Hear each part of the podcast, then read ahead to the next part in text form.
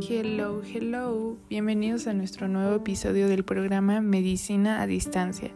Ya sea que nos estén escuchando en Spotify, Deezer o cualquiera de las plataformas en las que nos encontremos. Soy Dafna Albarrán, estudiante de cuarto semestre de medicina en la Facultad Mexicana de Medicina La Salle, y en este programa ya saben que me encanta compartirles casos relevantes que se nos pueden presentar día con día y sobre todo saber cómo podemos abordarlos. Espero que estén más que listos para disfrutar y aprender un poco con este. Comenzamos.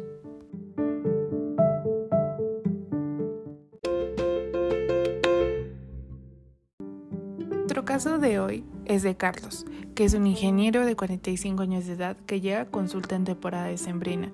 Debido a un cansancio inusual, nos refiere que tiene mucho dolor en las articulaciones, dolor en cabeza, dolor en garganta y mucha tos continua, y que decidió aliviar sus síntomas con una cápsula de Advil. Nos comenta también que la noche presentó un ataque muy fuerte de tos junto con sudoración. Carlos llegó acompañado a la consulta con su esposa y durante su estancia le empezó a doler mucho el pecho, por lo tanto, la esposa de Carlos continuó con el interrogatorio. Nos comenta que el padre de Carlos falleció a los 71 años de edad por cáncer de pulmón, mientras que su madre tenía diabetes, pero falleció por algo en los riñones. También nos comenta que Carlos fuma desde hace muchos años, aunque se desconoce la cantidad exacta de cigarros que fuma. Asimismo, nos comenta que es bebedor social y que no recuerda alguna vacuna que le hayan puesto recientemente. También que visita muchas plantas de tratamiento de agua potable y que hace unos días Carlos estuvo con dos trabajadores que parecían tener como gripe. Cuando Carlos comenzó a sentirse mucho mejor, él quiso seguir con el interrogatorio y nos comentó que padece de presión alta y niega alguna alergia. Al continuar con la somatometría nos pudimos percatar que Carlos presenta sobrepeso, con un índice de masa corporal de 27.1 kilogramos. Tenía una frecuencia cardíaca alta, con 115 latidos por minuto. También tenía una frecuencia respiratoria alta, con 26 respiraciones por minuto. Presenta fiebre, con 38 grados centígrados. Y su saturación de oxígeno es baja tiene una hipoxemia, siendo el porcentaje de 85, y nos permite volver a checar la tensión arterial, que es de 135 entre 80 milímetros de mercurio. A continuación seguiremos con la exploración física. En esta nos dimos cuenta que a Carlos le costaba recobrar el aliento. Se encuentra alerta, consciente y cooperador, pero con un mal estado general. La tiroides no es palpable, tiene presencia de adenomegalias laterales dolorosas, los movimientos de ampliación y amplexación del tórax se encuentran disminuidos e interrumpidos por dolor aparente en la inspiración profunda. Al igual que los campos pulmonares están hiperventilados y tienen presencia de estertores crepitantes basales bilaterales.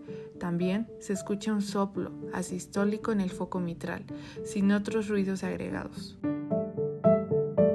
A continuación, el médico procedió a realizarle una miometría hemática, un exudado nasofaringio que resultó positivo a H1N1 y una radiografía de tórax que muestra la presencia de infiltrados reticulares difusos bilaterales de predominio medio inferior, así como un broncograma aerobasal bilateral.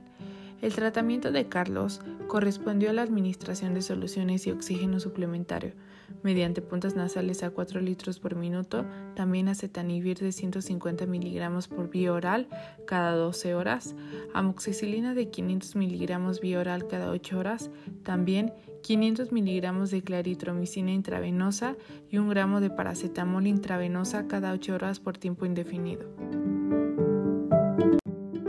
Carlos fue internado y su diagnóstico fue de neumonía atípica, que es una enfermedad infecciosa aguda que provoca signos y síntomas diferentes a la neumonía atípica adquirida.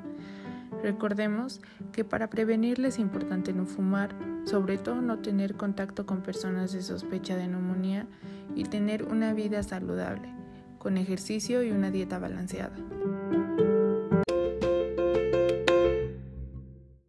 Bueno, pues esto ha sido todo por hoy. Espero que les haya gustado y que hayan aprendido mucho sobre este caso clínico. ¿Ustedes ya sabían lo que se le diagnosticaría a Carlos?